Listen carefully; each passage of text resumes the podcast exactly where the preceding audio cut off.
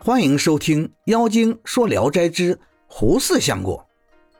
山东莱芜的张须一是学政张道一的二兄，他生性豪放，不受约束。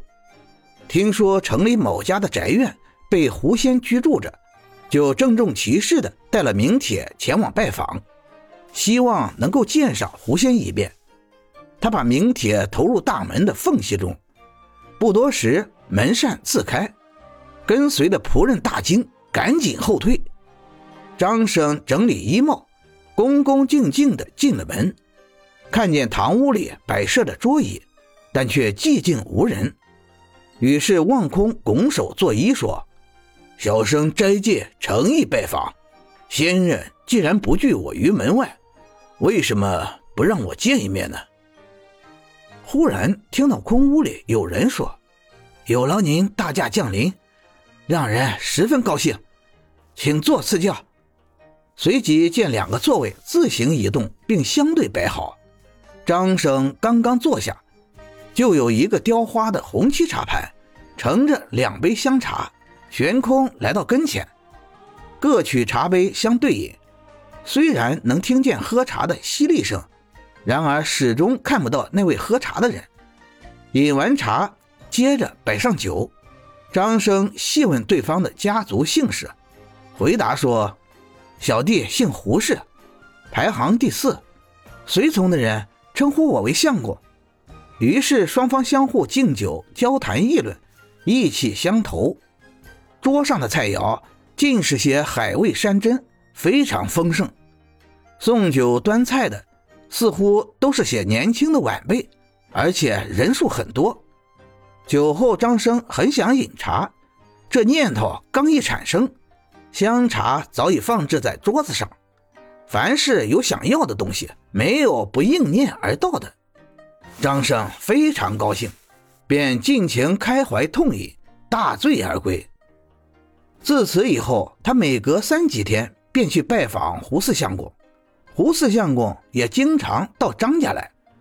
互相依照主客往来的礼节进行招待。有一天，张生问胡四相公说：“南城中的巫婆天天托借狐仙的神术，从病人家里索要好处，不知他家的狐仙，您认识不认识？”胡四相公说：“他是在说谎骗人，实际上他家里并没有狐。”一会儿，张生起身去方便。听到有人小声说：“刚才您说的南城胡，不知是什么人？小人想跟随先生去看看，麻烦您能为我说句话，请求主人允许。”张生知道这是个小胡婆，便答应说：“行。”就在席间恳求胡四相公说：“我想得到足下一两个仆人的帮助，去探视巫婆，敬请您同意。”胡四相公坚持说没有必要，张生再三要求才被允许。随后，张生出门，马自己走了过来，像是有人在牵着。张生走过去，骑上前行。胡仆在路上与他边走边说话。胡仆对张生说：“以后先生走在道上，如果发觉有细沙散落在衣襟上时，便是我辈跟从着。”说着进了城。到了巫婆家，巫婆见张生来，笑着迎上前去说：“贵人怎么忽然降临？”张生说：“听说你家的胡子很有灵验，是这样的吧？”巫婆收起笑容，严肃地说：“像这样的轻薄话，不宜贵人说。怎么随便就说胡子呢？恐怕我家花子听见不高兴。”话没说完。从空中扔下半块砖来，打中了他的手臂，他晃了几下，差点跌倒，便吃惊地对张生说：“官人怎么扔砖头打老身呢？”张生笑着说：“婆子眼瞎，哪曾见到过自己的额头破了却冤枉屋来绣着手人的事啊？”巫婆非常惊讶，不知砖头是从哪里打来的，正在疑惑不定的时候。又有一个石子落下来，打中了他，随即跌倒在地上。接着污泥纷纷往下落，把巫婆涂抹成了鬼脸，他只有哀嚎请求饶命。张生请胡仆饶了他，污泥才不再落。巫婆急忙爬起来，逃奔到了屋里，关上门不敢出来。张生高声地对他说：“你的壶能比得上我的壶吗？”巫婆只得认错。张生仰起头望向空中，告诉胡仆不要再伤害巫婆了，他才提心吊胆地走出屋来。张生笑着告诫了他一番，才回了家。从此，张生每逢独行在路上，只要发觉尘沙落在身上，便招呼小虎仆说话。两个虎仆总是应答无误，就是面对虎狼歹徒，张生也觉得有了依靠而不胆怯。这样过了一年多，张生和胡四相公的交情更加深厚。张生曾问胡四相公的年龄，他早已记不清了，只说见过黄超造反，还像是昨天的事。有一天晚上，两人在一起说话。忽然听见墙头上有动静，声音很是猛烈。张生很奇怪，胡四相公说：“这一定是我哥哥。”张生说：“为什么不邀他来一块坐坐？”胡四相公说：“他的道也很浅，只要能抓只鸡吃，便很满足了。”张生说：“交友情深，像咱两人，可以说是毫无遗憾了。”但始终没有见到您的颜面，实在是令人遗恨呐。胡四相公说：“只要交情深厚就足了，何必见面呢？”有一天，胡四相公置办酒席邀请张生，并且告别。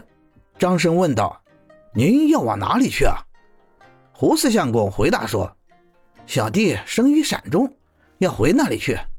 您每次都因看不到我的脸面而不满意。”今天就请您见一见几年来的朋友，以后再见面时也好相认。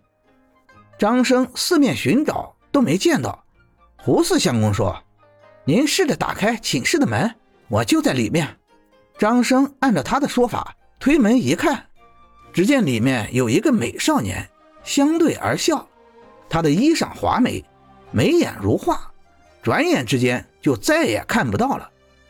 张生刚转身行走，就有脚步声跟随在他的后面。然后有人说：“今天算是解除了您的遗憾了。”张生依恋不忍心分别。胡四相公说：“离合自有定数，何用放在心上呢？”于是用大酒杯劝酒，一直喝到半夜，才用灯笼送张生回家。等到天明再去探望时，胡宅早已成了冷落的空房子。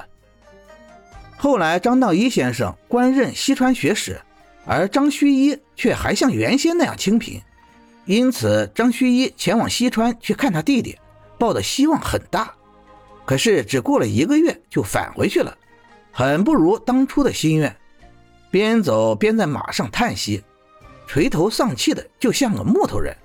忽然有一个少年骑着黑色的马驹。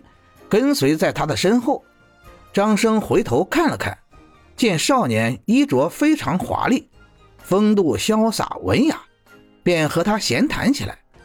少年见张生不痛快，就问他。张生于是叹息着把原因告诉了他。少年听说后，用好话安慰他。二人同行了一里多路，到了岔路口，少年这才拱手道别，说：“前面路上有一个人。”将把您的老友相送的礼物转交给您，请您收下。再想问时，他已经赶着马径直奔驰而去。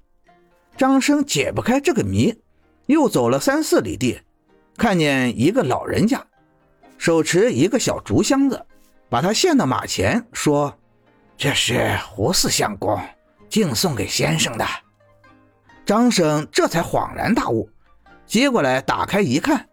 原来是满满的一箱白银，等到再看老人家时，却早已不知去向了。